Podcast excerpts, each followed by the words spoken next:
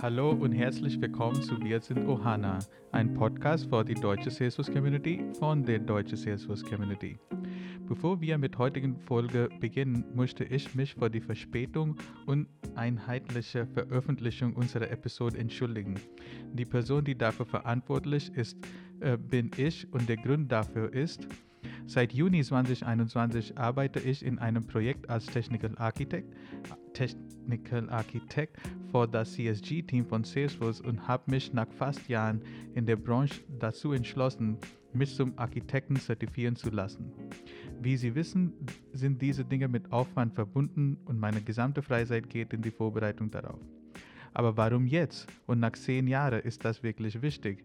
Diese und alle anderen Fragen rund um Skills und Zertifizierung werden wir in heutiger Folge versuchen zu beantworten. Mit mir sind wieder die Usual Suspects, Christian und Sandor von München. Servus. Guten Abend. Daniel von Frankfurt. Ja, hallo. Und Caro from Somewhere Beautiful. Hi. So, die, die Thema für heute und Skills und Zertifizierung und ich kann anfangen, also von meiner Erfahrung, wie gesagt, äh, wir haben irgendwie auf dieses Thema gesprochen und äh, dann passt gut zu meiner sozusagen ja, meine zurzeitige Zeitplan, wie gesagt, ich habe seit Juni oder Juli angefangen als Technical Architect. Also ich glaube, früher habe ich auch als Architekt gearbeitet, aber nicht so wirklich. Und jetzt habe ich ein Projekt, wo ich als Technical Architect arbeite. Und dann mag ich auch die Sachen, äh, was ein Architekt tun muss. Also die Org ist sehr groß, 1000 plus Lizenzen und alles, was man überlegen kann, drei, vier verschiedene Clouds, äh, alte 90er Microsoft On-Premise Azure, jetzt haben die Cloud Azure und der wird mit Salesforce verbindet werden, also ganz klassisch. Und dann habe ich mir auch entschlossen, die Zertifizierung zu machen, weil ich glaube, das ist the need of the hour. Also heutzutage ein sechs Monat oder ein Jahr oder zwei Jahre alt Junge, ich sage Junge, aber was ist die neutrale Wort von Junge, wenn ich frage? Gibt es so? Also. Ich glaube, das ist schon der Versuch, von was Neutrales zu sagen. Aber sprich erstmal den Satz zu Ende. Ich ja.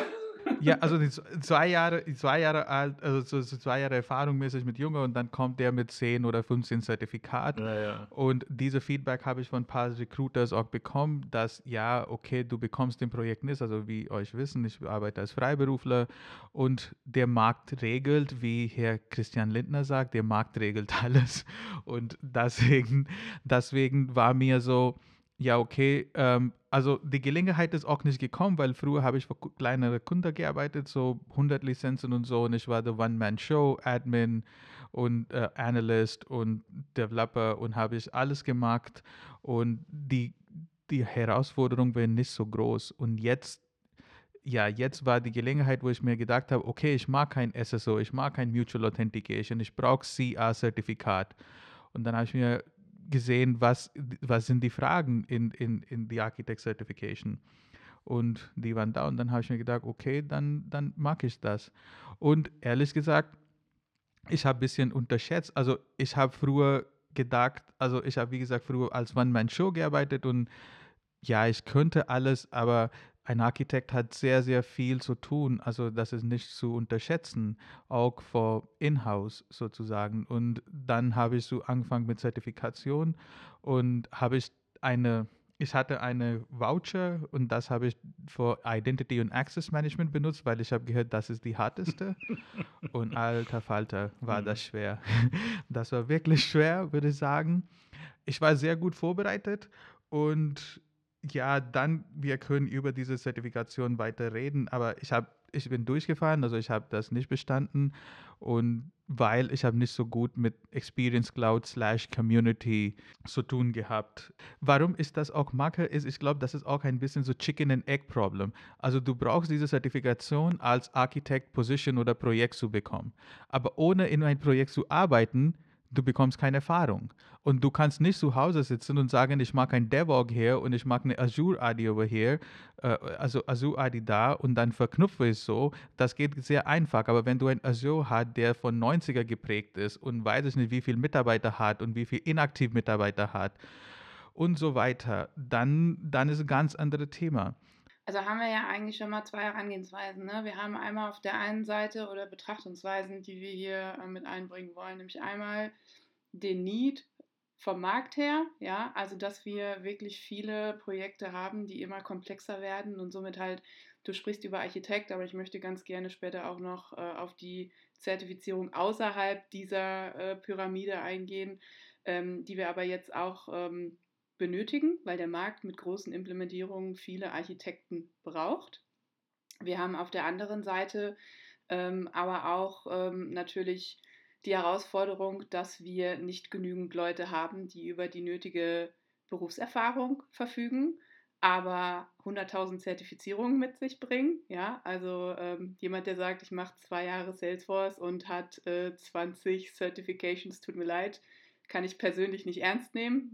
Ja, aber das steht ja so ein bisschen zur Diskussion. Also ich muss mich da auch äh, erstmal outen. Wir haben anfänglich gesagt, ähm, ja, wir möchten mal drüber sprechen, wie viel Zertifizierung haben wir und wie lange machen wir in dem Vergleich schon Salesforce. Also ich glaube, ich mache Salesforce schon sehr lange, äh, habe mich jetzt dazu durchgerungen, mal so vier Certifications zu machen, weil ähm, ich das einfach nicht einsehe. Zum einen ist es super zeitaufwendig, zum anderen ähm, möchte ich mich nicht in nichts zertifizieren, ähm, in dem Umfeld ich nicht arbeite. Ja, also mein mein absolute Hass-Certification ist Developer One, weil ähm, du brauchst sie quasi für alles.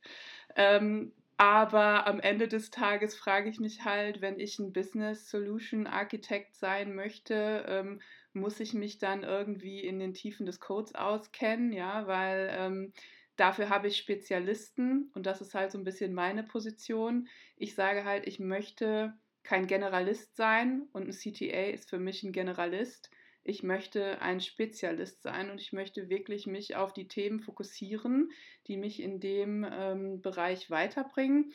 Und das sehe ich noch nicht so ganz, ja. Und ähm, ja, dementsprechend habe ich halt gesagt, gut, ich habe jetzt zuletzt diese User Experience Designer Zertifizierung gemacht. Ich fand die mega, weil sie in vielen Bereichen einfach ähm, das wiedergespiegelt hat, was ich momentan im Salesforce-Bereich interessant finde, nämlich das ganze Thema Design und wie spreche ich meine User an. Und endlich, nach 20 Jahren, sprechen wir darüber, was in meinen Augen wirklich wichtig ist, nämlich die Leute, die damit auch arbeiten sollen. Ähm, und wir schauen, äh, dass diese Menschen einen Mehrwert davon haben. Wir nehmen diese Technologie und finden das Engagement mit den Menschen, für die diese Technologie gebaut worden ist. Aber auch da, da haben die Fragen rausgehauen zu irgendwelchen Cascading, Style Sheet mit Visual und Lightning, Webcomponents. So, das interessiert mich nicht. Ja, sprich mit mir gerne darüber, wie ich ähm, das ganze Thema so aufbauen kann, dass es eine Usability hat, dass es accessible ist, aber wie das gebaut werden soll, da kann sich dann ein anderer mit beschäftigen. Ja, das ist ein bisschen so auch gerade, wenn du, ähm, du hast ja schon über den Plattform-Developer gesprochen. Der Plattform-Developer ist ja tatsächlich auch so eine Wundertüte, der, da steht Developer drauf, aber mal ernsthaft, wenn du den Plattform-Developer hast, ähm, da ist ja nicht wirklich viel Developer drin. Da ist so diese ganze Wundertüte von, naja, was, wie baut man auf der Plattform drin? Und so ein bisschen, wenn du sagst, dass zumindest, zumindest bei der Plattform Developer 1. Bei der Plattform Developer 1, genau. Plattform Developer 2 ist ja ein, allein durch die ja. Kombination aus Super Badges plus, äh, plus äh, Multiple Choice ähm, ist, das, ist das ein Ding, was äh, für mich, also auch, auch für mich, weil ich habe diesen A, einen Coding-Zugang, auf der anderen Seite den Generalistenzugang, den Caro eben gerade nicht sucht, den, den suche ich ja. Das ist ja tatsächlich mein, mein Metier, ähm, in allem irgendwo Hands-on-Experience und zertifizierte Erfahrung zu haben. Deswegen, das ist so ein bisschen das Game, was ich spiele, was Caro genau gerade nicht haben will. Man muss ich sagen, äh, für die, die Plattform Developer 2 war eine harte Nummer, auch, auch mit einem Coder-Background.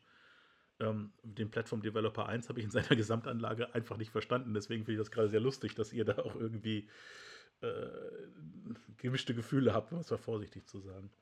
Was, was mich gerade sehr herausfordert, ist tatsächlich, ähm, was, äh, ich glaube, Caro, was du auch gerade gesagt hast, diese, du hast auf der einen Seite die, äh, ist ja auch eine gewisse Anforderung in der pa Partnerbeziehung zu Salesforce, dass du deinen deinen Skill deiner Mannschaft irgendwie belegen kannst. Und da muss natürlich jeden, jedes Jahr besser werden.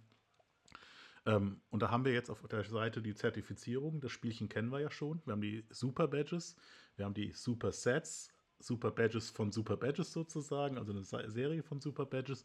Und seit kürzerer Zeit für die Partnerseite ja auch noch ähm, die Accredited Professionals, von denen es, glaube ich, inzwischen schon 15 oder 20 gibt. Und das werden 40 in kürzester Zeit sein. Ähm, wo halt auch nochmal gegenüber Salesforce nachgewiesen wird, dass man bestimmte Produkte kennt, kann, wie soll man es sagen.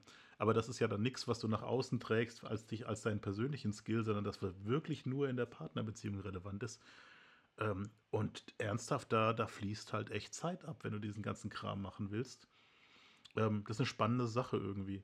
Auf der anderen Seite kann ich halt, das, was Ankit sagt, gilt ja auch für jede individuellen Bewerber. Oder wenn du eine Zertifizierung hast oder zwei oder drei, ähm, dann bist du halt auf dem Arbeitsmarkt dann auch wieder gleich sehr viel interessanter, vermeintlich interessanter und wertvoller. Und was mich, ich mich so frage, viele von den Sachen, die ich zertifiziert habe, ähm, die haben mir erst nachher wirklich was geholfen. Die hatte ich also keine ganz tiefe Hands-on-Erfahrung. Ähm, ich finde so ein bisschen, ich, ich laufe jetzt hier so rum wie der, der, äh, der Schwertransporter von, von Zertifizierung, weil ich glaube, ich genauso viele habe wie alle ihr zusammen. Oder mehr. Ja, jetzt hier mal Butter bei die Fische. Müssen wir mal hier die, den, den, ja, den Nummerpoker. äh, meine, meine Zahl, äh, die Zahl meiner Zertifizierung hat so ein bisschen das Problem, dass ich, äh, wenn ich eine dazu nehme, Salesforce 2 expired. Ich glaube, es sind formal, mhm. ähm, also nominell bestanden habe ich 27 und davon sind noch aktiv 4, 23. Äh, ähm, oh. Das ist äh, ähm, krass. Ne, aber die, das ist eine krasse Leistung, musste ich dir, also ganz ehrlich, ne, ich will das auf gar keinen Fall schmälern, nämlich sei jemand, der sich wirklich da zertifiziert und eingearbeitet hat, dass ich diese Leistung nicht honorieren kann, weil das kann ich, weil ganz ehrlich, da steckt ein Haufen Arbeit dahinter, gerade auch, wenn du nicht tagtäglich mit diesen Themen arbeitest, ja, weil, wie Ankit auch ja eingangs schon gesagt hat, wenn ich mich mit Azure nicht täglich auseinandersetze, wir, wollen wir von diesem ganzen SSO-Gedöns ja, ja, genau. ja, gar nicht erstmal reden, ja. Richtig. Ähm, dass, ähm, ja, wie, wie sammle ich dann diese Erfahrung? Da bleibt dir ja nur Study und dann Trial and Error, ja. Also ich meine, mein, ich kann auch echt ganz offen sagen, ich habe jetzt PD1, glaube ich, schon zweimal versucht und jedes Mal wollte ich danach einfach nie wieder was mit Salesforce zu tun haben. da habe ich mir dann gedacht, irgendwann, das ist einfach ja. nicht wert. Und ähm, ja. Aber ich glaube, Daniels Zertifikatzahl ist auch angemessen. Der hat auch die Erfahrung. Das ist, was ich anfangs sagen sollte. Also die Erfahrung muss mit dem Zeit verstimmen. Wie gesagt, wenn jemand zwei, drei Jahre Erfahrung hat und 20 ist sehr viel, aber 10, 12 Zertifikation hat, was ganz normal ist, also zwei Digits, ne? also, also ein zweistelliger Bereich ist ganz normal. Und, und also ich habe, und was ich mich frage, ist der Kunde, ich glaube, die Kunden sind nicht so, educated, ich finde die wichtige Wörter nicht. Also die Kunden sind nicht so educated, so richtig die Unterschied zu verstehen. Also ich habe die Erfahrung, aber der Recruiter sagt, der Kunde ist scheißegal. Der Kunde sagt, hey, hier ist eine Person, zehn Jahre Erfahrung, zwei Zertifikationen, ich habe zurzeit zwei. Und hier ist jemand, der hat zwei Jahre Erfahrung, aber äh, guck mal, zwölf Zertifikationen. Und von der Salesforce-Seite, das ist auch sehr viel gepusht, ne? Ganz also genau. Also auch für die Kunde, Endcustomer. Ja, für Salesforce ist es ja auch für Salesforce ist es ja auch ein rieser, riesen Geldtreiber. Also ich glaube, da steckt richtig, ja auch richtig, äh, ja. Äh, ja. richtig ja, Revenue ja, dahinter. Ja. ja, ja, richtig. Und da kann dir sowas wie, wie Caro und der PD1 gar nicht, äh, gar nicht oft genug passieren. Ja. Also ich habe der Pardot, der Pardot Consultant, der, der hat mich drei Anläufe gebraucht. Und also der, der ähm, das, äh, das ist natürlich ein, ein, Glücksfall, wenn einer in die Ecke kommt und bereit ist, da nochmal eher 200 Dollar und nochmal 100 und nochmal 100. Ähm, holy crap, ja. ja. Ja, und die Architect kosten 400. Also ich habe den Voucher gehabt, aber für Identity hätte ich 400 bezahlen. Also und dann jetzt muss ich 200 selber geben, ja. Aber können wir mal über die Anfänge davon reden? Mhm. Dieses Architect-Thema fing an in 2015. Da haben sie diese Architect Academy aufgezogen. Ich habe damals gesagt, okay, weißt du was? Ich gebe euch die 3000 Euro dafür. Da sind ja die Vouchers für die alle Zertifizierungen drin.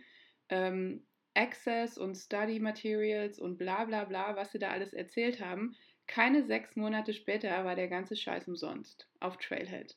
Kannst du dir vorstellen, dass ich erstmal ein bisschen gekotzt habe und mir Oder gedacht habe, hast du bezahlt? Äh, Nein. Ja, wow, ja. Wow, ich habe damals Scheiße. gedacht, weißt du was, setzt du dich hin, das so, wie sie das angepriesen haben, machst du es einfach mit, mit Classes und yada, yada, yada. Und seitdem können die mit ihren komischen Certification-Dingern da eh.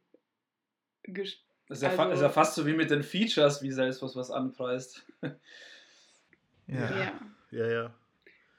Und dann hieß es ja, ja, aber du kannst ja einen Case aufmachen und dann kannst du ja die, ähm, kannst du ja die Voucher für die Exams noch kriegen, was ich hatte schon gar keinen Bock mehr, ja. Ich, als das dann anfing mit, ja, du brauchst als Prerequisite äh, für CTA, also fürs Board, irgendwie 1000, was weiß ich nicht, nachweisbare Projektstunden in bestimmten Bereichen ähm, und das wird dann validiert, das konntest du als Freelancer niemals erreichen ja, und dann haben sie angefangen, das Ganze zu kochen. Und das war für mich dann schon rum. Ja, also wenn ich irgendwie mich hinsetzen muss mit jemandem von Salesforce, der dann aus allem, was ich gemacht habe, das so dreht und stückeln muss und zusammenbaut, dass ich die Qualifikation oder die Prerequisites dafür überhaupt schaffe, muss ich mir dann die Frage stellen, was ist es dann noch wert? Also entweder ich habe jetzt Prerequisites und du kannst nur CTA Board Exam machen, wenn du die alle irgendwie auch erreichst. Das heißt, du musst diese Arbeitszeit nachweisen, du musst die Erfahrung nachweisen. Ist für mich wie, ähm, wenn ich ein Diplom in der FH haben will, dann muss ich auch ein Jahr Praktikum, was weiß ich nicht, was machen, ja. Kann ich nicht auf einmal sagen, ja, ach, weißt du was, du hast jetzt aber schon deine ganzen Zertifizierungen geschafft und wenn ich sieben Augen zudrücke und dann hast du hier noch ein paar hundert Dollar für dieses ähm, Certified Technical Architect Board, was irgendeiner als Revenue-konstanten Stream jetzt rausgeknallt hat, ausgegeben.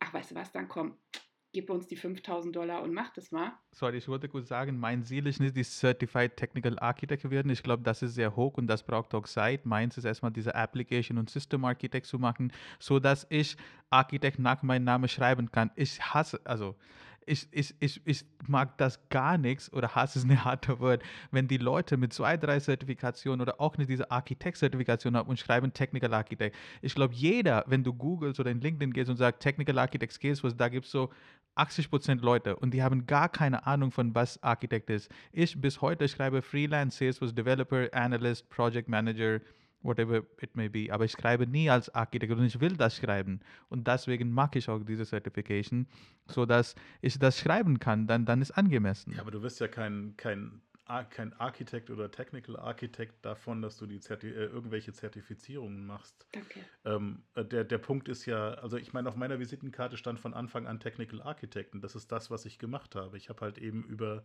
Architektur für technische Lösungen, für Probleme nachdem man irgendwie das Businessproblem identifiziert hat, nachgedacht. Ob ich da jetzt irgendwie, dann habe ich einen Developer 401 gemacht. Also die, die Karikatur ist ja eigentlich, ähm, die Board Prerequisites habe ich erfüllt ungefähr, ähm, also jetzt mal abgesehen von der Berufserfahrung, habe ich erfüllt, indem ich da diese komische, ähm, in der Zeit, glaube ich, zwischen dem, Ka was Caro beschrieben hat und dem, was dann, was mich mir so begegnet ist, da gab es als Board Prerequisite empfohlen, fünf Jahre Erfahrung und dann so ein Multiple Choice äh, ohne Proctor, wo, du, wo ich einmal geguckt habe, was sind die, ausprobiert habe, was sind die richtigen Lösungen, was wollen sie haben. Und dann ist beim zweiten Mal habe ich halt genau die Lösungen angegeben. Also hier, wie viel Erfahrung hast du mit Flex? Habe ich am Anfang gesagt, nee, weiß ich gar nicht, was das ist. Bin ich durchgefallen. Dann habe ich gesagt, oh, Flex, klar, kein Problem. Ähm, und dann bin ich durchgekommen. Dann hatte ich eigentlich das Prerequisite Developer-Zertifizierung Erfahrung, von der ich halt eben behauptet hätte, dass ich sie habe, plus dieses scheiß Multiple-Choice-Ding gehabt. Und dann hätte ich zum Board gehen können, das wäre total scheiße gewesen. Also das wäre echt peinlich gewesen, so im Nachhinein betrachtet. Und dann habe ich aber jetzt fast sechs Jahre gebraucht, um diese ganze Pyramide äh, zu machen und diese verdammt schwierigen Designer-Zertifizierungen zu machen. Die sind echt hart gewesen, aber halt eben auch so, so brutal prägend für das, was ich eigentlich machen sollte in meiner Rolle, dass das im Nachhinein total gut ist, dass ich nicht einfach gesagt habe, hier 4000 Euro oder 5000 Euro CTA-Board und einmal durchfallen und dann nochmal und dann nochmal und dann nochmal. Nach 20.000 Dollar hätte ich es dann irgendwann auch bestanden, sondern dass ich einfach jetzt gesagt habe, okay, ich habe es damals nicht gemacht, also gehe ich jetzt diesen Weg mit den neuen Zertifizierungen, die ich da brauche, um beide Phasen, äh, Pfade zu haben und dann überhaupt erstmal nachzudenken, zum Board zu gehen. Also ich finde, A, ich glaube, man kann Sachen machen, ohne dass man eine Zertifizierung von Salesforce dafür braucht. Ist ja auch so in der Technical, äh, Technical Architecture ist ja die Salesforce-Zertifizierung, das ist ein Enterprise System, was da drin vorkommt. Und du fragst, sagst ja auch nicht, hey, du bist ja kein Technical Architect, weil, weil ich jetzt nicht ähm, Azure zertifiziert bin oder AWS oder sowas. Ähm, Denke ich auch drüber nach, natürlich. Ähm, Aber vielleicht sollten wir generell mal genau um, um den Value der Zertifizierung reden, weil das ist ja eigentlich, man hört ja irgendwie bei allen so ein bisschen raus. Ähm, ja, ja, genau. Äh, genau. Also mich würde einfach mal äh, die persönliche Meinung interessieren. Also ich weiß zum Beispiel, Sander, du hast ja lange keine Zertifizierungen gemacht ähm, obwohl du wahrscheinlich äh, prädestiniert bist, um hier auch irgendwie locker zweistellig, bis dreistellig hätte ich jetzt fast gesagt. Dreistellig. Äh, also da irgendwo oben, also irgendwo da oben mitzuspielen. Ja, deswegen einfach mal deine persönliche Meinung zu dem ganzen Thema. Ich hasse Multiple-Choice-Tests. Oh yes. Sie sind oh yes. yes. Beleidigung das, für Intelligenz ja. und Kreativität. Nichtsdestoweniger sind sie aber ein probates statistisches Mittel, um Sachen herauszufinden, wie hat ein bestimmter Prozentsatz von Menschen ein bestimmtes Skillset. Und die Zertifizierung äh, fallen nicht vom Himmel, da sitzen ja Leute wie wir, also eben Leute, die mit Salesforce Erfahrung da sind, viel in der Dokumentation lesen, Leute, die vielleicht MVP sind oder Salesforce Instructors ähm, oder anderweitig und die schreiben diese Fragen und am Ende läuft da noch ganz viel Statistik drüber. Und das Ziel ist ja auch, dass man damit tatsächlich, also wenn man der reinen Lehre folgt, dieser Zertifizierungslehre, dass man wirklich zeigt, so und so viele Leute fallen durch, die, die nicht durchfallen, die haben solche Verteilungen und so weiter, aber dadurch können wir wirklich nachweisen, sie decken vom Wissen her und vom Erfahrungsstand so das ab, was unsere sogenannten Subject Matter Experts ähm, für wichtig und richtig halten. Und das wird ständig reviewed, immer und immer wieder. Und das ist tatsächlich, das sollte man wissen, die, die Definition ist die Unterkante, das, was du beschreibst, ist die Definition des, die Unterkante des geeigneten Kandidaten Korrekt. oder Kandidatin, die gesucht wird. So ist es. Also das ist das, was sie versuchen zu identifizieren. Das sollte man, das ist wenig bekannt, aber ähm, es geht nicht darum, irgendwie so die Superhelden zu definieren, sondern zu definieren, was ist denn so das Minimum, das ist der Mindestanspruch, den wir haben dafür. Und das unterscheidet vielleicht auch die neueren Zertifizierungen schon etwas deutlicher von denen, wie sie früher aussahen weil das halt sehr, sehr viel stärker. Welche neu meinst du? Ähm, ja, es äh, sind inzwischen ja fast, fast, fast alle neu gemacht worden, die jetzt, ähm, also inzwischen gibt es fast keine Zertifizierung aus dem ganz alten Zeit mehr. Ja. Aber so Force.com Developer oder so, ja, okay. Ähm, wenn ja. ich mich daran zurückerinnere, das ist was ganz anderes von der Art und Weise der Herangehens, äh, von der anderen Herangehensweise als das, was wir heute sehen. Aber Sandro, Entschuldigung, ich habe dich da unterbrochen es ist in meinem persönlichen Weg, weil Christian gefragt war, ganz klar. Ähm, ich gehöre, denke ich, auch zu den Leuten, die aus genannten Gründen, ich finde dieses auf Zertifizierung lernen nicht so spannend wie ein tatsächliches Businessproblem zu lösen oder mit einem tatsächlichen Salesforce-Limit konfrontiert zu sein oder oh ja. ähm, menschlichen Themen wie, na, ne, wir haben Kommunikationsprobleme zwischen bestimmten Abteilungen oder Teammitgliedern oder, oder, oder. Das, äh, das Hands-on macht mir Spaß und auch dann eine Lösung finden macht mir Spaß. Nicht so spaßig finde ich eben Multiple-Choice-Fragen. Ähm, und mittlerweile habe ich ja auch äh, zwei, drei Zertifikate. Äh, ich glaube, ich habe auch so ein Accredited Professional, äh, von dem du gerade gesprochen hast, lieber Daniel. Da merkt ihr schon, so hoch in, in, in meinem Ranking gehören die nicht, weil ich könnte euch jetzt wahrscheinlich eher sagen, wie viele Badges ich auf Trailhead genau habe, als jetzt angeben, wie das mit ja. meinen Zertifikaten ist. Ähm, mhm. Wieso habe ich die gemacht? Aber auch Trailhead-Badges, sorry, aber auch Trailhead-Badges, finde ich, ist ja zumindest ein gewisser Nachweis. Also ich will jetzt gar nicht sagen, ob die jetzt gut oder schlecht sind in Value, aber wenn jemand 300, 400 Badges hat, dann heißt es zumindest, er beschäftigt sich mit der Plattform. Ja. Und auch da würde ich sagen, ist auch nicht nur, wenn ich ein Jahr äh, 500 Trailhead Badges habe, dann ist das zwar schön, aber es ist nur ein Teil der Wahrheit und es ist einfach nur ein Punkt und ich, für mich muss es einfach ein stimmiges Bild geben ähm, das, was Angit gesagt hat, es kann nicht sein, dass jemand, der gerade angefangen hat, keine Ahnung, 15 Zertifizierungen hat und 1000 Reddit-Badges. Ähm, für mich macht es immer dann Sinn, wenn es ein stimmiges Bild ist, dass ich mich entweder breit aufstelle, viel Erfahrung habe oder ähm, mich spezialisiere und dann aber auch in dem Bereich was mache. Und deswegen die Frage, Sandro, ich hatte dich auch gerade nochmal unterbrochen, da wolltest du gerade ausholen zu dem spannenden Teil, warum hast du denn dann doch welche gemacht? Aha, das ist äh, so ein Problem der schiefen Ebene gewesen, wie so oft. Ähm, ich wurde eingeladen, eben PD1, glaube ich, äh, das neue Format, der neue Inhalt PD1 eben auch mit Lightning Web Components oder mit Flow, ich weiß es nicht. Es war jedenfalls ein Beta-Exam, äh, mhm. zu dem ich. Der war's. Der da kommt's raus. Ja. da kommt's raus. Der Urheber all hier. Da kommt's raus. Ich, ich, also jetzt könnt, ja, also äh, äh, äh, nee. ich darf es glaube ich nicht sagen. Also nicht Full Disclosure. Nein, I, I am not allowed to disclose. Anyway, ähm, habe ich halt PD1 gemacht, Beta-Examen und äh, dann war es dann halt so. Ja, dann habe ich das halt gemacht und dachte mir, ja, Feedback gebe ich ja gerne. Äh, und das war dann auch wirklich so. Ich hatte im ganzen Kommen Examen Kommentarfelder und konnte halt schimpfen wie ein Rohrspatz, wenn ich was doof gefunden oh, habe. das hätte ich auch gerne mal gemacht. Ähm, und so kam, so kam halt Zertifikat 1, 1 zustande. Und dann kam irgendwann mal PD, nee, dann kam, glaube ich, JavaScript Developer hast du festgemacht, genau. Ähm, da war ich sehr neidisch. Genau, ähm, ab, kam JavaScript Developer, weil ich halt auch gesagt habe, okay, ich habe verstanden, äh, Salesforce spricht jetzt Node. Ich spreche jetzt noch kein Node. Es ist außerdem die einzige JavaScript-Zertifizierung, die ich so kenne in der ganzen Industrie, die halt genau das ist, ein bisschen JavaScript-Zertifizierung. Ja, und das auch auf dem Niveau Minimal, äh, Minimal Minimally Qualified Candidate. Ja, also der, der halt gerade das nötige Wissen hat, um äh, schwimmen zu können im, im richtigen Leben. Ja, bin vielleicht nicht der Schnellste. Ja, vor allem bei JavaScript muss man ja sagen, es ist ja null Plattform. Genau. Also da ja. ist ja gar nichts von der Plattform. Also, ähm, ne? Bis halt dann die Super Badges, die LWC dann sind, äh, die musst du dann schon machen für das Zertifikat. Da hast du dann äh, die Connection zur Plattform. Aber mir war es auch wichtig, dass ich mich halt nochmal mit Promises beschäftige, mit was, wie macht JavaScript jetzt wirklich Klassen, ähm, was kann ich da übernehmen, was nicht.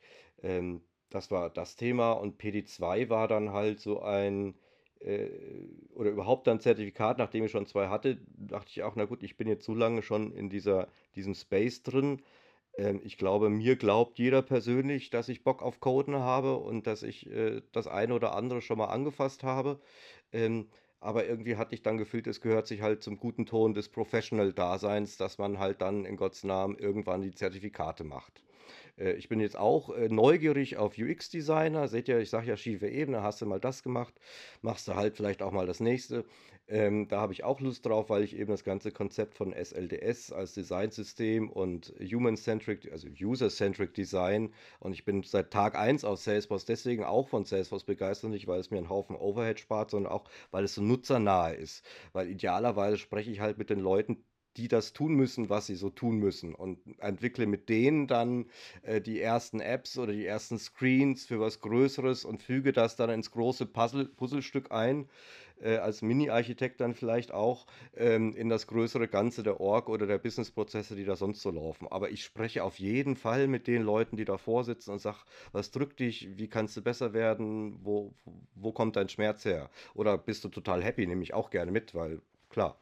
Ähm, Deswegen den, den UX-Designer. Und zum Thema Anzahl Zertifikate, ähm, ich habe jetzt einerseits rausgehört, ganz viel Respektvolles. Ich habe auch gehört, naja, wenn man so in kurzer Zeit viele Zertifikate hat, dann ist das irgendwie nicht so schön. Ähm, das Thema ist schlicht und ergreifend, genauso wie Badges oder Super Badges, kann man Zertifikate halt schießen. Ähm, das bedeutet entweder, indem man äh, ein bisschen googelt und sich die Fragen und Antworten reinzieht oder weil man einfach vielleicht auch ein, äh, eine hochbegabte Frau ist, äh, die sich da einfach mit links durchmogelt, weil sie verstanden hat, es sind immer nur eine Antwort ist richtig oder zwei Antworten sind richtig, es gibt so und so viel Ausschlussverfahren. Äh, man kann einige dieser Zertifikate wahrscheinlich mit ein bisschen Glück auch so ganz gut machen, wenn man le lesen und kombinieren kann und nicht völlig fremd auf der Plattform ist. Ja. Also man kann die schießen. Punkt. Aber da, da muss, dafür muss man, sorry, dafür muss man Erfahrung haben. Also ich, mein Plan ist jetzt, jede Wochenende einzumachen. Und wenn ich, wenn ich die Material lese, dann denke ich mir auch, okay, ich weiß diese Dinge. Also ich, ich, ich diese Samstag 15 Uhr habe ich Plattform App Builder. Ehrlich gesagt, ich habe zu mir, ich habe ein paar Tests gegeben und ich habe ich hab mir gesagt, hey Ankit, wenn du da das ist sehr dumm, wenn du da nicht 100 bekommst. Das ist, dann, also ich will nicht Pass, also ich will nicht nur einfach also ich will nicht einfach so Past haben, ich will so gute Nummer haben, weil die Fragen, na, also Validation Rules, Workflow nach zehn Jahren, das sind so, das sind so, wo ich sage, ja, okay, das muss man kennen. Also mein Plan ist Schießen hintereinander. Ja, Schießen meine ich aber einfach ganz genau, dass du jetzt nicht unbedingt you rig the system ja, also es geht nicht darum zu lernen und Inhalte aufzunehmen, sondern diese Zertifikate zu machen, damit da halt ein, ein, ein auf deinem Profil so ein, so, so ein Ding rumsteht. Und äh, ich, ich, ich darf jetzt auch äh, Fragen reviewen für PD1 und 2 und so weiter. Ähm, und ich sage es euch mal so, wenn man die genau. oft genug gesehen hat, dann hat genau. man das System genau. verstanden. Ja, also ich, das ist der, der Punkt. Also A, zum einen, Sandor hat 100% recht. Das ist... Ähm, also gerade wenn du jetzt aus dem, aus dem Bereich kommst, ähm, eine Zertifizierung, die, die wirklich Common Sense äh, zu machen, ist es zum Beispiel der Pardot E-Mail Specialist. Der fragt so viele Sachen, die eigentlich nur Common Sense E-Mail Marketing sind, dass du eigentlich nur von der Materie ein bisschen Ahnung haben musst und du bist schon auf einem Level, dass du fast einen Pass-Score erreichst. Und zu dem Punkt Schießen aus dem Common Sense heraus die Zertifizierung, wo ich am aller, aller, aller, aller schlechtesten war, aber trotzdem gerade so bestanden habe, ist dieser komische Lifecycle Development Designer, Lifecycle Development and Deployment Designer, so heißt er. Ähm, das ist so eine Materie, wo ich gedacht habe, ey, Alter, das mache ich jeden Tag seit sechs Jahren und hier, gib ihm. Ich melde mich an und schieße mir den heute Abend. Genauso wie Sandro das gesagt hat. Und du gehst da so rein und denkst dir so, put, put, put, auf geht's, heute Abend ist eine mehr. Also ich habe ja, also die Motivation für mich ist halt eben A, Partnerscore, das äh, muss man klar sagen. Als Partner zählt ja jeder, gibt es ja einen Score und jede Zertifizierung zählt einen hoch. Das Nicht heißt, als ISV-Partner. Genau, mein, mein mhm. e, äh, A ist es ein lustiges Babbel an meinem Ego und B ist es ein Babbel am, äh, am Partnerscore von meiner Firma. So, das, das muss man halt auch als Hintergrund wissen. Das macht mir Spaß und A und B, nee, C, C, 3, so ja schon finde ich, genau wie Sandro das gesagt hat, Multiple Choice ist für mich kein, kein adäquates Format, um mein Wissen zu beweisen. Also aus einer gewissen Verachtung raus, dass das jeder kann, der interessierte Affe sich da durchklicken kann, kann ich das auch. Und, so, so, ne. und dann ich bin da reingegangen und habe dann gesagt, okay, das kann ich alles aus dem Kopf. Klick, klick, klick, klick, klick, klick, klick, klick, klick, klick. Und dann kommen da diese Fragen mit Change Management Board und Pipapo. Und am Ende war das tatsächlich meine schlechteste Zertifizierung, die ich mit irgendwie 0,2 Prozentpunkten über dem Parscore, sprich mit der allerletzten Frage gerade so geschafft habe. Diese, allein dieses, ähm, dieses Bewusstsein, dass das was ist, was du jeden Tag machst, bringt dich sehr, sehr schnell, äh, in so einer Prüfung an diesen Punkt, wo du eben nicht mehr genau diese Patterns anwendest, die Sando beschrieben hat. Ne? Fragen analysieren, verstehen, welche davon die falsche ist, ähm, nach, nach Hints suchen, ähm, sondern einfach nur sagen, ich wende mein tatsächliches Wissen an sind meine Ergebnisse immer schlechter gewesen, als wenn ich mich mit dieser Reverse Engineering Technologie durch das Examen gearbeitet habe. Und das ist ja eigentlich kein, kein gutes Zeichen, oder? Das ist also. Aber das ist doch total für. Das ist ja eigentlich eher. Eben. Das ist doch total für den Eimer, weil ich will doch, wenn ich diese Zertifizierung mache, gerade auch wenn du diese Consulting-Zertifizierung mhm. machst, ja, Sales Cloud Consultant ist ein sehr, sehr gutes Beispiel dafür ja. in meinen Augen. Ähm, möchtest du doch auch irgendwo dich in deinem Beruf und mit dem, was du tust und in dem, was du gut bist, wiederfinden. Richtig, ja, ja. Und da haben sich welche hingesetzt, die in ihrem ganzen Leben, und ich werde denen das auch ins Gesicht sagen und unterstellen, in ihrem ganzen Leben noch niemals mit einem Vertriebsteam gearbeitet mhm. haben. Ja, da sind sein. Szenarien drin, da sind Fragen drin, da sind Businessannahmen drin, da, da prügelt dich jeder Vertriebsleiter vom Hof. Aber du musst dich ja dann hinsetzen und sagen, ja, das ist A ist richtig und B ist richtig und innerlich sterben 10.000 Vertriebler in dir, ja. Und ähm, da ist dann halt irgendwie so die Frage, da ist dann so die Frage, wie businessrelevant ist das denn jetzt ja, ja. noch? Oder auf der anderen Seite, guck, ich komme ja aus dem, dem Punkt, wo ich äh, überwiegend für einen Mittelstand und größeren Mittelstand arbeite. Und wenn du dann so Methoden und Governance-Methoden siehst, so, ja, das und das bringst du ins Change Management Board und das und das bringst du ins äh, Release Management Board und das und das bringst Und hinter du, dir lacht der CIO, weißt ja, du? Oder du sagst dann, oder du guckst dann, wer, wer könnte das denn sein in der Firma? Und es ist immer nur dieselbe Person, die immer sagt, ja, das bin ich, ja, das bin ich. Wer kümmert sich um die Data Governance? Ja, das, wer, wer ist der Master Data Manager? Boah, das, also, das ist so, ähm, manche Sachen sind halt auch einfach in so einer Szenerie, die eine Salesforce-Methodik darstellt. Und müssen wir halt, müssen wir, glaube ich, mit leben in diesen Zertifizierungen, dass wir halt eben diese, Zerti diese Methodik eher auswendig kennen müssen als das echte Leben. Also in fünf Jahren oder zehn Jahren Erfahrung werde ich diese Data Governance Boards, Data Cleansing Boards oder wie auch immer die heißen mögen, die werde ich nie mehr sehen. Also solange ich in dem Sektor bin, wo ich bin. Genau, zu, genau zu der Frage. Also was Multiple Choice ist nicht toll. Ich glaube, das ist so ein bisschen wie das Bonbon über die Demokratie. Die Demokratie ist jetzt nicht eine perfekte Form, äh, der Regierung, aber es ist vielleicht die beste Art und Weise, die wir halt gerade so haben, um damit auf breiter Ebene umzugehen. Und das ist halt bei, das, den, die Kröte musste ich halt auch schlucken, weil es ja ein, ein, ein Skalierungsfrage stimmt, ist. Ja. Natürlich ja, ja. ist es, äh, wünsche ich mir, dass es da quasi eine stimmt. Interviewsituation gibt, wo, wo jemand mit dem Scharfblick eines Christians, einer Caro, eines Daniels, eines Ankits mal ein bisschen nachbohrt und nachfragt, ja, wie ist es denn, Polymorphismus auf der Plattform, äh, was machst du denn, wenn du jetzt so eine What-ID auf dem Task hast als Developer und Architekt, ja, es ist für beide vielleicht mal relevant, kannst du nachbohren, ist aber nichts, was du in so einer wiederverwertbaren Form gut abfragen kannst. Ja, ähm, und dann haben die ja, gibt es ja da noch die Hürde, das, das, das ist nicht skalierbar. Und beim anderen müssen wir auch nochmal über das Cheaten reden. Ähm, eben dieses, die, die Fragen sind ja bekannt.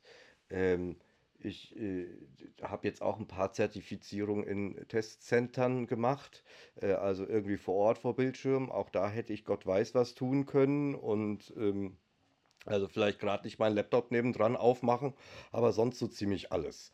Ja, ähm, und das äh, spielt da sicherlich auch mit rein. Also die, da, es ist ja immer die Frage cui bono. Ja, ähm, jetzt versteht ja jeder von uns, was jeder gesagt hat. Jemand mit wenig Erfahrung, aber vielen Zertifikaten, dem trauen wir nicht. So, sind wir damit alleine? Wahrscheinlich nicht. Ja, ähm, und so wird's halt dann, wird dann halt dann schon wieder ein Schuh draus. Klar gibt es die, die diese schießen und äh, davon sind vielleicht auch ein paar, die wirklich Brains sind und das dann halt auch können oder wingen können und dabei seltener auf die Fresse fallen als andere. Das kann ich mir natürlich auch vorstellen, ganz klar. Ähm, aber das wird ja die Interviewsituation immer erweisen. Das Problem sind halt eher so Screening-Systeme, die halt sagen, wenn da halt kein Certified LinkedIn-Dingens drin ist, kommt der nicht auf den Radar. Ja, und das ist, glaube ich, dann eine, Sache, die, die Anke dann tangiert, weil er sagt, ich möchte jetzt vielleicht mal andere, größere Kunden avisieren und die arbeiten wiederum mit Agenturen und Headhuntern und die wiederum mit bestimmten Systemen und ähm, wenn ich da was Seriöses will, muss ich das bringen. Ja, und das ist einfach Industriestandard und so funktioniert das, so funktioniert es gerade bei uns. Ähm, und da bin ich natürlich in einer bequemeren Situation, um es kurz abzugrenzen, weil ich halt als ISV-Partner nicht an Zertifizierung gemessen werde, sondern eher an sowas wie App Exchange Ratings oder wie oft werde ich eigentlich installiert. Ähm, sodass bei uns kein Druck und das ist meine Kritik an dem Ganzen. Also im Partnersystem hast du halt das Problem, dass du hinsichtlich Zertifizierung äh, bewertet wirst ja, und das auch dann ganz viel ausmacht, ob du Projekte bekommst oder in Frage kommst oder nicht. Und gleichzeitig aber ein gewisser Mangel an erfahrenen Fachkräften vorherrscht. Ähm, und sich damit das Zertifizierungssystem in den Schwanz beißt. Denn eigentlich sagt jede Zertifizierung, hey, so und so viele Jahre solltest du in dieser Dom so und so viele Jahre Erfahrung solltest du in dieser oder jener Domain haben, bevor du dieses Zertifikat antrittst. Also beim Developer 2, 2 oder so Jahre wirklich in verschiedenen Projekten mit verschiedenen Tasks beauftragt. Und das funktioniert halt für Partner nicht. Die, die müssen schnell heiern, die müssen schnell hochziehen, die müssen die Leute zertifizieren und zwar ganz unabhängig von ihrem Erfahrungsschatz. Aber lass uns, wir haben viel über da, darüber geredet, lass uns auch eine andere Blick schauen. Der andere Ding, das ich wollte diskutieren, ist, es gibt nicht nur Salesforce Certification, wenn du die Ecosystem jetzt guckst, da gibt es jetzt Copado Certification, Flowsum Certification, Gearset kommt auch mit ein, Provar hat eine Certification. Also wo ist das Ende? Wo geht die Reise weiter? Äh, also wie weit? Spezialisierung. Ja. Das ich hm. werde nicht müde, das zu sagen. Nee, du, du kannst recht. kein Generalist mehr sein. Ich werde das morgen weißt du, sagen. Für mich ist es jetzt gerade, für mich ist es jetzt gerade so wichtig, irgendwie zu sehen, dass Salesforce endlich wach geworden ist und gesagt hat, das ganze Thema Enterprise Architecture und Business Architecture ist ein gesamtheitliches Thema. Wir sind nicht nur mehr der Nischenanbieter, der hier ein bisschen Sales, Service und Marketing macht, sondern wir werden jetzt zu einem, zu einer Enterprise-Plattform. Und das sieht man ja auch über die ganzen ähm, Akquisitionen, die dort laufen, gelaufen sind und wahrscheinlich auch noch laufen werden. So, das bedeutet für mich als Application, Solution Architect, Consultant, bla, wie auch immer wir uns irgendwann nennen wollen. Ich nenne mich ähm, Business Architect, weil das ist das, was ich mache. Ich nehme die Geschäftsprozesse und architekte die und ähm, bilde sie auf der Plattform ab wer sie dann baut und wie sie dann gebaut werden, wie sie zusammengehören, ist sicherlich nochmal eine andere Domäne. Ja? Aber ähm, auch da muss ich sagen, muss ich über meinen Tellerrand hinausschauen. Was bedeutet das für mich? Habe mich auch schön bei learn.microsoft.com angemeldet und habe auch da angefangen, ist übrigens sehr schön, sieht aus wie Trailet, habe auch da angefangen, ähm, mich weiterzubilden. Warum?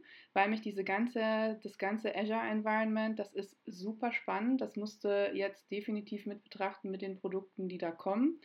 Ähm, und auch die in einigen Bereichen halt schon ein bisschen weiter sind, was das ganze Thema auch User Experience und was weiß ich nicht angeht und Business Architecture, Enterprise Architecture als solches.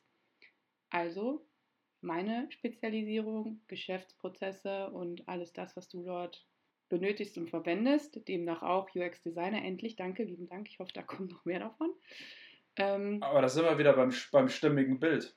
Also das ist doch genau das, was ich sage. Wenn ich einen Kandidaten habe oder, oder jemanden beurteilen möchte ähm, und klar in einer formalen Ebene das zu, dann muss es halt irgendwo zusammenpassen. Und deswegen ähm, also laut Ankit hätte ich ja jetzt auch ein Problem, weil ich auch schon irgendwie sieben, acht Jahre Salesforce mache und nur vier Zertifizierungen, aber äh, ich habe das immer so gemacht. Ich war auch davor Adobe ähm, Certified äh, Professional, hat das damals geheißen, auch Certified Instructor und ich habe die Zertifizierungen immer gemacht, weil ich halt Berufserfahrung hatte und dann halt gesagt habe, was Sandro schon gesagt hat, das gehört dann so ein bisschen zum guten Ton. Einfach auch, um einen formalen Nachweis zu haben. Für mich war der formale Nachweis nie, der, nie das Ziel, dass ich damit irgendwie mein, mein CV äh, schmücken kann, aber wenn ich es jetzt mal realistisch betrachte, hat es mich als Freelancer tatsächlich, war es nicht hinderlich.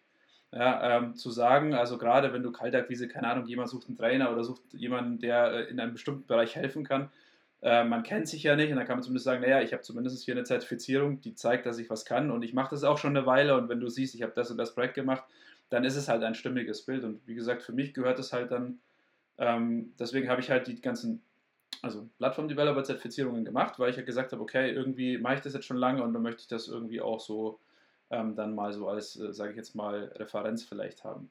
Und deswegen glaube ich auch Spezialisierung. Wir hatten es hatten wir nicht in einem anderen Podcast schon mal, wo wir gesagt haben, was ist denn eigentlich Salesforce noch? Also wenn wir über Salesforce reden, über was reden wir denn dann eigentlich? Ja? Reden wir jetzt über Slack-Apps oder reden wir über Marketing Cloud oder das hat ja eigentlich nichts mehr mit Salesforce zu tun, so wie wir das kennengelernt haben. Und deswegen glaube ich, ähm, ist für mich tatsächlich immer die Anzahl von der Zertifizierung gar nicht so aussagekräftig, wie zu sehen, äh, in welchem Bereich sich jemand versucht oder in welchem Bereich sich jemand positioniert. Und da gehören halt verschiedene Aspekte dazu. Ja.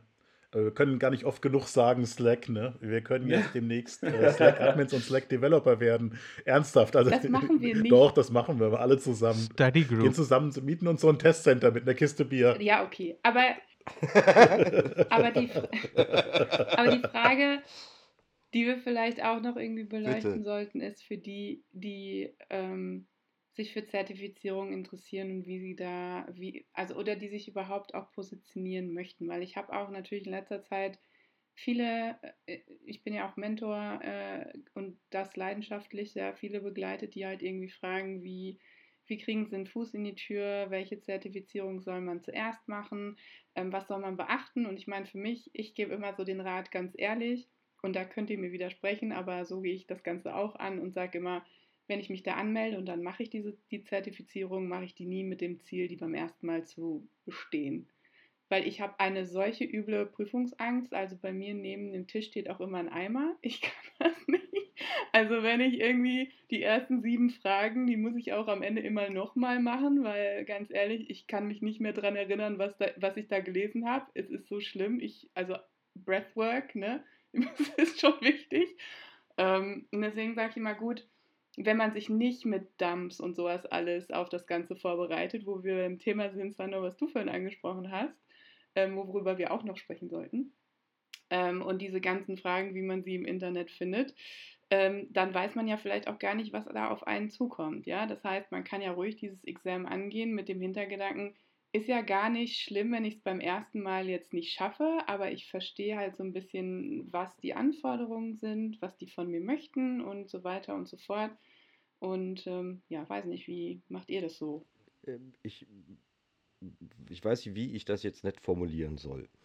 Ähm, ich bin auf der Überzeugung, dass man zur Vorbereitung für so ein Examen alle Mittel nutzen sollte, die einem zur Verfügung stehen. Ähm, Spannenderweise wirst du nämlich in folgende Situationen kommen, wenn du dich mit Mock-Exams beschäftigst. Die Fragen sind ja ähnlich. Die Antworten auch ähnlich.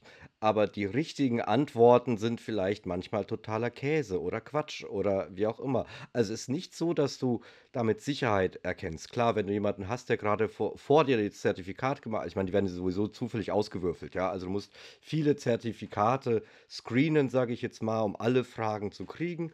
Ähm, und auch die Mocks helfen dir dann nur bedingt. Sie helfen dir aber, glaube ich, schon, um ein Gefühl dafür zu bekommen, worauf lasse ich mich ein.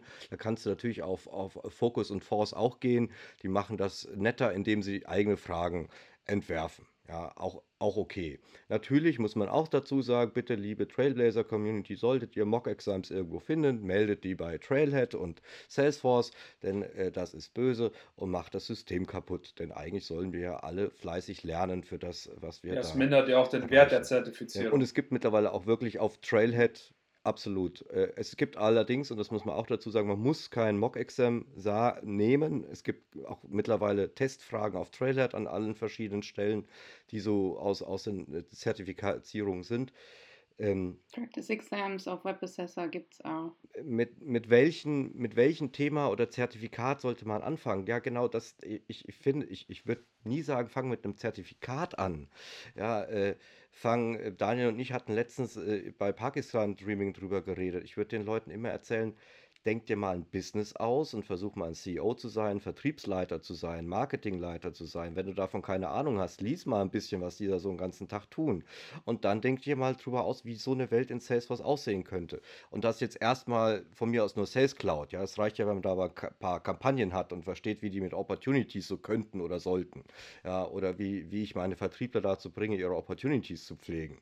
Ja, und das schaffe ich halt nicht, wenn ich 32 Stages habe und 16 Validierungen auf äh, meiner Opportunity wahrscheinlich. Und äh, damit erstmal Gefühl für die Plattform äh, zu kriegen ähm, und damit auch mal Gefühl dafür zu kriegen, dass du schnell erfolgreich sein kannst. Diese Zertifikate vermitteln dir das nämlich nicht. Die vermitteln dir vielleicht eher was, was du alles nicht weißt. Aber das Coole an Salesforce ist immer noch, wie schnell du vieles erreichen kannst. Ja. Aber ich glaube, das und auch äh, eine Entscheidung treffen, wo, wo lang willst du hinbilden. Also willst du ein Consultant sein, willst du ein Analyst sein oder Admin oder Developer. Und davon ist auch abhängig. Also klar musst du erst ein Business Use Case kriegen, also bauen und erstmal Erfahrung sammeln, mindestens sechs Monate dafür, bevor nicht. Aber genau ist wieder die Chicken and Egg Problem. Wer gibt dir diese sechs Monate Erfahrung, bevor du die Zertifikation hast? Das ist, das ist also über diese Junior und intern und alles. Äh, ja, aber keiner geht ja als Jungfrau irgendwie ähm, in die Welt und sagt, so, ich mache jetzt morgen eine Certification. Ja, du hast eine Ausbildung gemacht, du hast vielleicht ein Studium gemacht, du hast einen Ferienjob gemacht. Ich erwarte ehrlich gesagt von den Leuten, und das sehe ich auch in letzter Zeit generell viel zu wenig, ein bisschen Transferleistung. Ne? Also es ist ja jetzt irgendwie nicht nur Salesforce, bla bla bla, sondern wir sind ja hier, um Geschäftsprobleme zu lösen und Prozesse zu digitalisieren und nicht nur, um jetzt hier stumpf die Plattform auswendig zu lernen. Richtig, wobei ich, ich gucke da halt gerne drauf, wenn ich so ein Werkstudent sich oder Studentin bei sich bei uns bewirbt, äh, hat diese Person schon mal ein Unternehmen von innen gesehen. Klasse ist immer, hat, hat ein Jahr Ausbildung gemacht. Muss keine abgeschlossene Ausbildung sein, ja. Muss einfach nur mal ein Unternehmen von innen gesehen haben auf irgendeiner Ebene und ein bisschen Transferleistung mitbringen können. Ja, wie sieht es denn in der Ebene über mir aus? Ja, wie hat das mein Abteilungsleiter empfunden und wie hat der, dessen Chef oder Chefin das äh, dann jeweils empfunden? Und ich erkläre das auch immer nur am Unternehmen, weil ich mir ja erstmal um den Mehrwert von Salesforce zu erklären, mehr als mehr in Buzzwords wie Multicloud oder und, und ähnliches, ist ja zu sagen, ja, es kann, es kann halt ganz viele Schmerzen aus so einem Unternehmen befreien. Ja, wenn, du, wenn du fünf Abteilungen hast, die nur mit Zetteln arbeiten, in Schubladen und nicht miteinander sprechen, ähm, dann kannst du halt vielleicht noch irgendwie Geld vernehmen, verdienen, aber du verschenkst unglaublich viel Potenzial. Und so ein CRM kann diese Schmerzen einfach wegnehmen. Es muss nicht Salesforce sein, überhaupt nicht. Aber wenn die Leute erstmal verstanden haben, warum der Need eines CRMs in, im, im Unternehmen vorherrscht, ist ja die erste Hürde schon gefallen. Also ich glaube auch, wenn du willig bist, dass du irgendwie einen Fuß in die Tür kriegst, so müssen halt die Ansprüche auch passen. Ähm, ich glaube, das ist so ein bisschen auch das Problem, was Salesforce so ein bisschen ja gehypt ist und natürlich auch der Markt an und für sich sehr gut, aber wenn ich halt keine Erfahrung habe, aber ich sage, ich gehe zu einem Unternehmen und sage, hey, ihr macht doch Salesforce, ich würde es gerne lernen, ich habe noch nicht so die Erfahrung, aber ich hänge mich voll rein, äh, wirst du, glaube ich, immer in offene Türen laufen, weil ähm, jemand, der motiviert ist und der was erreichen möchte, den würde ich doch nie abweisen. Also von daher, es muss halt nur zum Anspruch passen. Wenn er natürlich kommt und sagt, ich habe noch keine Ahnung, will aber 100k haben, dann ist es vielleicht äh, nicht, ganz, nicht ganz richtig. Ja, aber ganz genau, das ist der, der Punkt, auf den ich jetzt eigentlich gerade äh, hätte kommen wollen. Die, ähm, wenn ich momentan, also ich muss Stellen besetzen und äh, das, das, die, die Auswahl, die wir eigentlich haben, ist so typischerweise von Headhuntern äh, überbezahlte Leute mit, äh, mit dieser offensichtlichen Disbalance oder wie sagt man, also Nicht-Balance von was sie angeblich erreicht haben und was sie tatsächlich können zu haben. Und halt eben Ungleichgewicht, ja, genau. Und dann äh, auf der anderen Seite eben genau diese Kandidaten, Christian, die du beschreibst, ne, die, äh, ich habe, äh, die sagen, ich will das versuchen. Und der Weg, ähm, der Weg, wie ich versuche, die zu entwickeln, vielleicht, äh, ähm, ich finde das jetzt gar nicht so verkehrt, ähm, ist tatsächlich mich über ein Business-Szenario zu nähern. Und was, mal, was wir nicht vergessen dürfen, ist, äh, wenn wir mal reingucken, wir haben inzwischen diese Enterprise, äh, äh, Enterprise, Everybody's Demo Org, EDO, wo du halt einfach Daten und eine, ein Setup einmal sehen kannst, wie das aussieht, wie die, äh, wie eine Enter wie eine Business-Umgebung aussehen kann, dass du halt zumindest als Neuling schon mal gucken kannst, wie würde das denn aussehen in der Firma. Weil das Problem ist ja nicht, dass du die Orks nicht kostenlos bekommst. Da ist Salesforce ja eine der wenigen Plattformen, wo du echt für immer deine komische Developer-Org haben kannst. Da sind so ein paar Daten drin, aber die erklärt dir nicht viel. Und da ist die EDO schon mal ein ganzes Stück besser, weil die randvoll mit Daten ist und allerlei Zeug zeigt. Das hilft schon mal eine ganze Weile weiter. Dann sind es die ähm, über, über Business-Probleme sprechen, weil im Endeffekt wir, wir machen ja SaaS wo eigentlich drin steckt, Software as a Service, das Ding ist so, wie du es gekauft hast, kann man es theoretisch benutzen. Also ist gar nicht der Anspruch, also entschuldigt liebe Coder in der, der Mannschaft hier, aber eigentlich ist der Anspruch ja, das ist prinzipiell schon mal fertig, man muss es nur noch ein bisschen klein biegen und dann kommen diese ganzen Sachen, die wir dran denken. Und dann kommt der deutsche Mittelstand und sagt, es muss aber ganz anders als der Salesforce-Standard. Genau, genau, genau, genau. Ne? Aber das ist eigentlich ist so der Anspruch ja sowieso, das funktioniert schon so. Das heißt, wir müssen zuallererst eben darauf hinarbeiten, dass die Leute, von denen, also zumindest in meinem Use Case, glauben, äh, diejenigen sind, die den Standard vorführen, die müssen wir halt auch so trainieren, dass sie den Standard, also wissen, was der Standard ist, damit sie überhaupt erstmal eine Idee haben, wo es, langgehen kann. Und dann ist, glaube ich, mein erster Schritt, bevor ich irgendwie in Zertifizierungen denke, weise ich zumindest unsere Leute, die neu sind, erstmal in Richtung des Super Badges, weil da halt eben dieses typische, das, was wir eigentlich machen müssen, also wir in der ganzen Runde eigentlich alle, Requirements lesen, verstehen, drüber nachdenken, auf ein Businessproblem mappen und dann erst was bauen. Also diese ganze, da steht, ich habe das übrigens nie gemacht, mir einen Stiftzettel und einen Stift zu nehmen, steht da aber immer drin. Und äh, wenn ich, ähm, das kann nicht schaden, sich Sachen mal aufzumalen. Also wir Architekten malen ja häufig. Mache ich auch exakt. Ähm, und glaube ich, dann irgendwann weißt du halt auch, ob dir das Spaß macht, mit Requirements zu arbeiten oder ob du dir an dem, an dem Klicken mehr Spaß hast. Ähm, und ich glaube vorher. Exakter Pfad, nur um das zu ergänzen, exakter Pfad, der, den, den ich mit meinen Leuten auch durchgehe. Das heißt, sie müssen erstmal Trailhead und Super Badge machen. dann kriegen sie ein echten Business Case, natürlich auch eher ein Trial-Head-Szenario, kein Enterprise-Business Case äh, und so weiter. Es geht immer noch um den nächsten Schritt, wo ich dann nochmal überprüfe, okay, Sie haben jetzt eine super Batch gemacht, die haben Sie vielleicht auch in sehr kurzer Zeit gemacht, also vermeintlich sind Sie fix drauf, äh, aber wenn es dann darum geht, das halt dann wiederzufinden und anzuwenden in einem komplett neuen Szenario, ähm, da, dann kommen dann auch wirklich die spannenden Diskussionen, weil ähm, die Dinger heißen dann auch immer Business Administration Specialist, ja, und ich bohre halt an vielen Stellen nach in so einer Phase und Situation und da bleibt vom Specialist dann nicht mehr übrig. Aber dann hast du halt mhm. wieder Diskussionsgrundlage, ähm, um halt zu gucken, wo, wo darf es weitergehen. Und eben auch genau, äh, hat, was hat dir denn Spaß gemacht? Hat dir überhaupt was Spaß gemacht? Ja? findest du jetzt Dashboards cool oder findest du Dashboards eher dröge? Ja, ähm, und wartest, wo kann ich Code? Ja, kann ja sein. Äh, findest du heraus. Äh, die werden aber auf jeden Fall, bevor sie bei mir auch irgendwie an Code kommen, erstmal Flow äh, machen. Auch einfach nur, Ganz um das, den Gegenentwurf zu kennen, ne? Genau, um den Gegenwurf ja. zu kennen und zu verstehen, weil das auch Teil von PD1 ist, zu sagen, nö, das braucht keinen Code. Das machst du bitte mit damals noch Process Builder, jetzt noch Flow. Ja, das, das ist eine der wichtigsten Sachen in PD1 ist, finde ich halt zu sagen, wenn die Fragen dann aufkommen, ist ja auch Zufall, ja, aber es gibt sie und die sind auch super wichtig, nämlich wann du es nicht zu coden hast. Mhm. Ja, ist richtig. Alles gut. Also ich, ich versuche halt immer nur so ein bisschen für mich halt auch rauszufinden, wo halt noch so der Gap ist, ne? Also wo ähm, und natürlich auch, wenn ich in Projekte reinkomme und mit vielen verschiedenen neuen Leuten arbeite, die gewisse Positionen begleiten sollen, rausfinden kann, ähm, wo ist denn jetzt überhaupt dein Gap, ne? Oder ist das drauf, was das drin, was draufsteht, so rum. Ja, weil ähm, ich habe so ein bisschen die Erfahrung gemacht, wir haben ganz, ganz viele Entwickler und ich habe äh, immer das Gefühl, sich zum in Anführungszeichen Entwickler zu entwickeln, der ganz viel Code schreiben kann, ist ähm, für jemanden, der wirklich viel Bock auf Entwickeln hat, jetzt im Salesforce-Umfeld nicht so schwierig äh, zu erlernen. Korrigiert mich, wenn ich da falsch liege. Nee, nee, überhaupt aber nicht. Aber halt so ein bisschen ähm, zu verstehen, was ich da tue ähm, und ähm, warum ich das tue und was da am Ende bei rauskommen muss,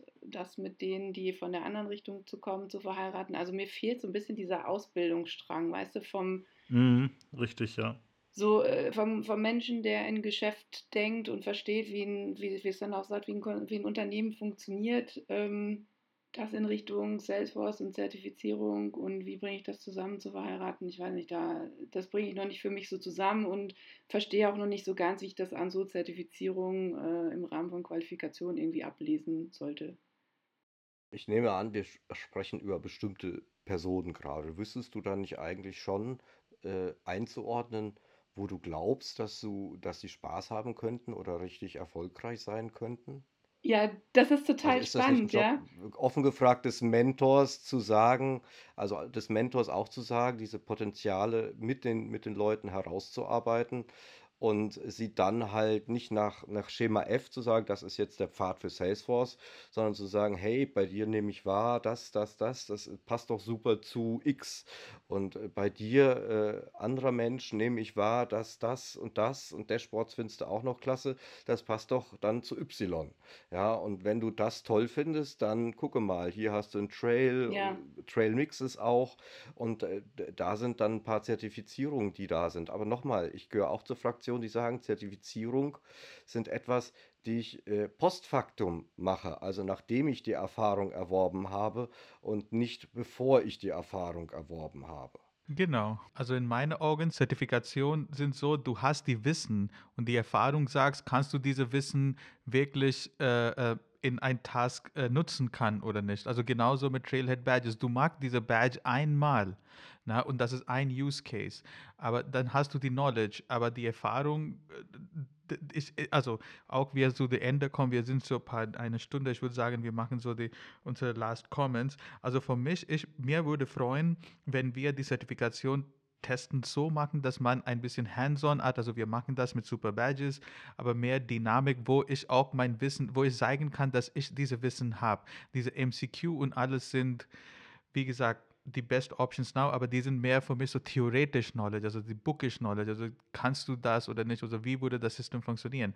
Aber in Real World mit tausend Komplikationen und, und verbinden mit einem System mit 20 Jahren, das ist ganz andere. Also ja, aber mir würde freuen, wenn Zertifikation mehr hands-on wäre so, und auch vielleicht eine persönliche Interview, meiner Meinung nach. Wenn das wäre Teil, ich bin gerne bereit, 200 Euro mehr zu bezahlen, aber dann richtig jemand, das dir mehr pokt und probt und fragt und dann kann ich meine Denkweise denken, weil alle diese MCQ ist so Bookish Knowledge. Kennst du das oder nicht? Ein bisschen so Decision Tree. Ja, aber pass auf, da muss ich jetzt noch mal, äh, da muss ich jetzt noch echt noch mal widersprechen, weil du, ähm, du hast gesagt, du als Admin, äh, du als Architekt willst anerkannt werden für dein, das, was du schon geleistet hast, indem du jetzt Zertifizierungen drauf schaffst. Und den Punkt, den, äh, von dem Caro eben herkam, ist, was äh, empfehlen wir Leute, die in das System rein wollen? Die haben ja noch gar nichts, mit dem sie, äh, mit dem sie werben können, außer dem, was sie vielleicht in anderen Unternehmen gesehen haben. Die brauchen aber, und das ist ganz, also an vielen ersten Karrierestationen ist ganz klar, der, entweder kommen sie mit einer Admin-Zertifizierung oder sie machen den in den ersten drei Monaten oder so. Also wir haben diese Situation, ich weiß gar nicht, wir können das, werden das nicht mehr lösen können jetzt in der Zeit, die wir uns noch gesetzt haben. Aber wir müssen schon damit leben, dass es sowohl diesen, ich habe erstes Wissen und dann die Zertifizierung und dann bin ich halt auch der, äh, was weiß ich, bin ich, also es ist so ähnlich wie, wie diese Soldiers, äh, also Soldaten im, im Krieg, ne? die gehen erst äh, und machen da irgendwie Heldentaten und dann kriegen sie eine Medaille. Ähm, das ist das, wie wir das als, äh, als erfahrene ähm, Menschen sehen. Aber es gibt auch die Leute, bei denen sich die ganze Hoffnung an diese neue Karriere eben an dieser Zertifizierung misst. Und ich will gar nicht sagen, dass das jetzt was Schlimmes ist. Also ich, natürlich bevorzuge ich Kandidaten, die sagen, hey, Salesforce hat mich total abgeholt und das finde ich geil und das will ich machen. Die sind definitiv im Job erfolgreicher, auch ohne Zertifizierungen oder äh, auf einem anderen Pfad. Aber unser Ökosystem wächst so schnell, dass wir die Leute haben, die auf den Bus aufspringen wollen. Und die wollen auf die einfachste und zielstrebigste Art und Weise auf den Bus drauf. Und die fangen, die fangen natürlich an mit einer Zertifizierung. Die fragen, welche Zertifizierung, welche Super-Badges, wie komme ich da am schnellsten hin? Und die machen das nicht, weil die Salesforce gut finden, sondern weil die eine Karrierechance sehen. Und auch, und auch die gibt's. Ähm, und das ist auch gar nicht, also so schnell wie das wächst, wenn ich jetzt Bock auf Geld hätte nur, dann würde ich dann natürlich auch immer weiter mitmachen. Ist halt also interessiert mich jetzt an dem Punkt schon gar nicht mehr so sehr. Aber es ist halt so. Und das, also können wir auch nicht wegreden, dass das äh, zwei Wege gibt. Es gibt einmal diese Medaillen, Medal of Honor, wo du dann halt eben für deine Schlachten, die du geschlagen hast, dir dein, dein Plinky holst. Aber es gibt auch den umgekehrten Weg und der ist momentan echt viel, viel wichtiger. Und letzter Punkt ähm, zu diesem Assessment hatten wir ja mal. Ähm, Develop äh, Advanced Developer war, hatte ja so ein Assessment. Ähm, das Assessment, die, das Ergebnis von dem Assessment war teilweise echt random. Ich kenne viele Leute, die einfach an blödsinnigsten äh, Kommentaren gescheitert sind am Ende, denselben Scheiß nochmal gemacht haben. Der nächste Assessor hat gesagt, ach super, passt so. Ähm, und es hat nicht skaliert. Und das war vor fünf Jahren, dass das nicht skaliert hat. Das, was Sandor gesagt hat, ist ganz klar. Das ist das, wir, wir leben in einem Ökosystem, was so schnell wächst, das wird nicht anders skalieren als mit Multiple-Choice-Exams.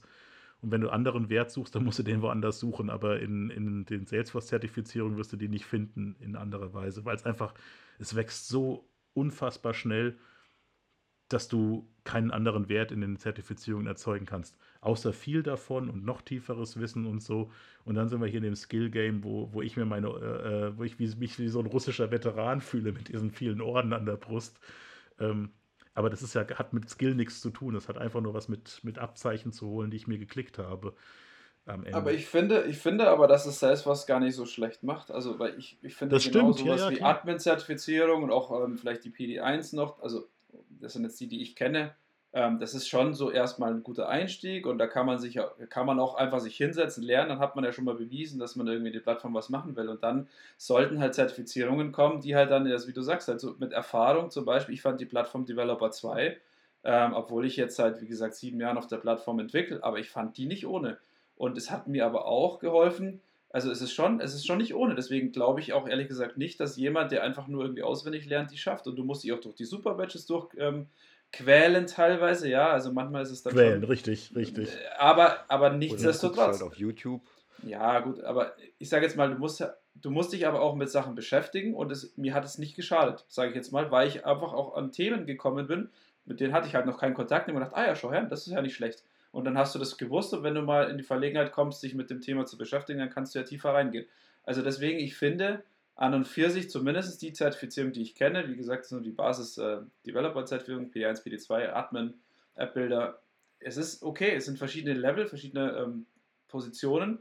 Und wenn ich jetzt den Leuten vertraue, dass sie diese Zertifizierungen aus gutem Gewissen gemacht haben, dann finde ich, ist das an und für sich auch okay. Also deswegen würde ich auch keinen verurteilen, der diese Zertifizierung relativ schnell macht, weil er sich reinkniet.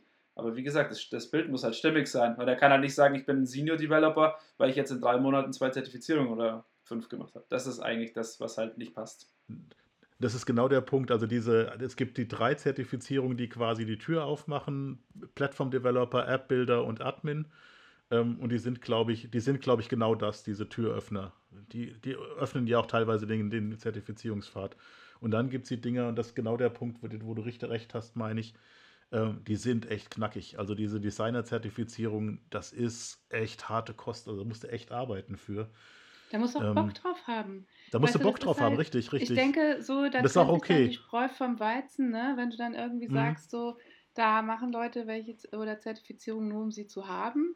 Ich meine, ohne Scheiß, wenn ja. du da, wenn du da nicht für brennst und du schaffst es trotzdem, Respekt, ja, weil ja. die sind wirklich nicht so einfach.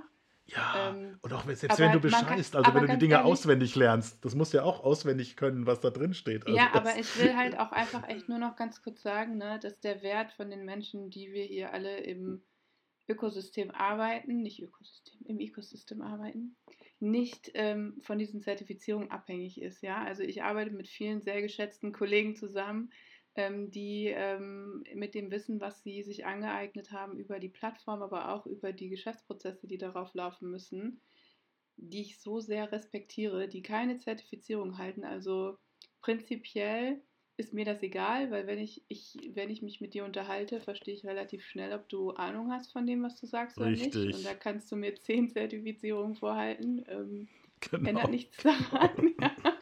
ähm, und das ist nochmal, es wird mir persönlich nochmal wichtig zu sagen. Ähm, und ja. Ich möchte zum Abschluss nochmal die, die Runde übers Lernen drehen und da nochmal kurz einen äh, Unterschied zwischen Trailhead und Zertifizierung aufmachen und eine Schwäche von beiden, glaube ich, aufzeigen. Also wenn ich sage, es geht dabei ums Lernen bei Zertifizierung und Trailhead, dann ist das nicht dasselbe Lernen. Also auf Trailhead geht es hauptsächlich ums Kennenlernen. So, und bei den Zertifizierungen geht es eigentlich ums bereits gelernt haben. So, äh, und beide, auch wenn du schon zertifiziert bist, sowohl Trailhead als auch dir, Daniel, als voll zertifizierten Profi, behaupte ich jetzt mal, geht eines ab, nämlich die Wiederholung. Also, in Trailhead machst du die Badge und be besuchst sie halt nicht wieder. Die Badge ist ja da, dein Abzeichen, der Orden ist jetzt an meiner Brust. Tada, Konfetti. Was ich aber zum Lernen eigentlich brauche, ist ja Wiederholung oder dasselbe in ein bisschen anderem Gewand, damit es sich halt einklickert. Und deswegen bin ich auch so sehr dafür, dass Leute Super Badges machen und Orks klicken, damit die Muscle Memory bekommen. Ja, dass, dass, dass, dass denen das aus den Ohren blutet, wie man Felder erstellt. Ja, dass, dass sie auch ein, ein Bedürfnis erspüren, dass man vielleicht mal nicht über die UI-Felder erstellt, sondern vielleicht mal andere Wege findet, sich, äh, sich das, aber so, so, so einfach mal diese Plattform spüren und auch mal machen. Ähm, und äh, das ist für mich das Wichtigste, dass man das irgendwie gemacht hat. Und ich glaube auch, dass man vieles davon durchaus in einem geschützten Rahmen außerhalb eines Unternehmens tun kann, äh, mit ein bisschen Kreativität und insbesondere mit einem Mentor an der Hand oder einer Mentorin. Ähm, dann auch in einer Developer-Org, ja, weil, weil gerade du als Mentorin wirst ja dann sagen, ja, und jetzt stellen wir uns mal vor, da gibt es noch einen Vorgesetzten oder eine andere Business Unit und die möchten jetzt das und das sehen, aber das dürfen sie nicht sehen. Und dann gibt es noch den, der intrigiert da noch ein bisschen in die Richtung, also müssen wir gucken, das. Ja, also wirklich so, so Real-Life-Cases, ja, damit man das halt mal spürt. Und, ähm, ja, aber das ist mir halt wichtig, Salesforce. Was ist, wenn der meine Kontakte weggeht? Genau, genau so. Und was ist, wenn der der meine Leads sieht oder so, was, wie kann der sehen, was ich im letzten Monat gemacht habe? Und einfach auch das Bewusstsein schärfen, dass wir diese Plattform für die Menschen davor bauen. Das ist so schön, dass du das gesagt hast, Caro. Das macht ja das für mich Salesforce so schön, weil ich das Gefühl habe, trotz aller Technologie und trotz allem Codes und sonstiger Tools und Paints sitze ich damit im Vergleich zu anderen Systemen ganz nah am Endanwender, ganz nah am Menschen, wo halt die wirkliche Arbeit aus meiner Sicht passiert, wo das Unternehmen dann halt wirklich lebt. Ich, ich bereite ja nur Tools dafür, dass sie Spaß haben können und Freude bei Arbeiten, ja. Und ich finde auch, dass das Salesforce liefern kann. Ähm, meistens nicht unbedingt zu dem Price Tag, den man initial ausgehandelt hat, aber am mhm. Ende des Tages auf jeden Fall. Oh, kann ich, Der musste kann, ja, der müsste halt sein. Ja, es ist halt. Ja. Gebt, mir, gebt mir die Sekunde, äh, eine Anekdote gerade runterzureißen, äh, auf die uns keine Zertifizierung und kein Trailer vorbereitet. Kennt ihr den Record Recycler? Das sind Menschen, das sind Menschen, die legen Records in Salesforce an und wenn sie die nicht mehr brauchen, überschreiben sie das einfach mit den Werten von, äh, von neuen Personen. Also die, zum Beispiel, wenn ich hier ein, ein Lied habe, der für Ankitanea ist und man merkt, da kommt man nicht voran, dann macht man den wieder auf und macht statt Herr Ankitanea, macht man dann äh, Frau Caroline Häming draus. Und ernsthaft? Noch geiler sind das die, die das mit Usern Ja, ja, genau, machen, mit, mit, Use, schön, mit ja? Usern, mit Leads, mit Opportunities. Ich habe das lange gar nicht gesehen. Und also das, darauf das sind so Szenarien, auch gerade wenn wir, wenn wir Trigger Nein. schreiben oder Automatisierung schreiben. Holy crap, auf sowas bereitet einen kein Mensch vor, dass es solche Menschen gibt. Ja. Und die gibt es und gar nicht wenige. Also das, wir, wir, auf viele äh, Real-Life-Szenarien kann man vorbereitet sein, aber mit sowas. Ja, der, der Rekord ist doch noch Fanning Good. So. Der, der, ist ja, doch genau, noch Fanning Good, der Rekord, den kann man doch wieder hernehmen, oder? So, jetzt, also, ja, ich, jetzt können wir ernsthaft die Sparsamkeit dahinter. Ich finde die Sparsamkeit dahinter sehr gut. Ja, also ja, ja ist Premium. Sparsam. Und vor allen Dingen, irgend so ein Admin hat mir doch gerade letztens erzählt, dass jeder Rekord in Salesforce Geld kostet. Ja. Datensparen. Also spare ich mir das ja. lieber. Datensparen. Ja, ja. Daten, Datensparsamkeit ist. Oh Gott, Data Storage, Data Storage ist teuer. Na gut, ne, wir haben wir haben sehr gut, sehr viel darüber geredet. In letzter Ende, zuletzt, zuletzt, ich würde äh, ich würd gerade wiederholen, also in meinem Fall weil ich angefangen habe, ist so, ich habe auch ein paar Jahre vorher versucht, äh, Zertifizierung zu machen, aber dann habe ich nicht geschafft, weil genau, ich hatte keinen Bock und ich hatte keine Lust. Jetzt beschäftige ich mich mit diesen Themen und deswegen macht mich auch Spaß. Also das ist nicht so Arbeit, ich habe und man braucht Disziplin, wenn man ein bisschen alter ist. Also, ich, ich, ich, also in meiner Fall zumindest, in meiner Fall zumindest, ich muss zwei Stunden hinsetzen jeden Tag und das, das dauert eine Stunde, bevor ich in die Zone komme, wo ich studiere und dann eine Stunde, eine Stunde studiere. Und ich lerne sehr viel, was ich nicht sofort brauche. Zum Beispiel viel über Customer Community und so, aber irgendwann mal, also da. So, danke, dass Sie heute eingeschaltet haben. Lassen Sie uns wissen, was Sie über die aktuelle Situation der Salesforce-Zertifizierung denken. Und bis dann. Auf Wiederhören. Ciao.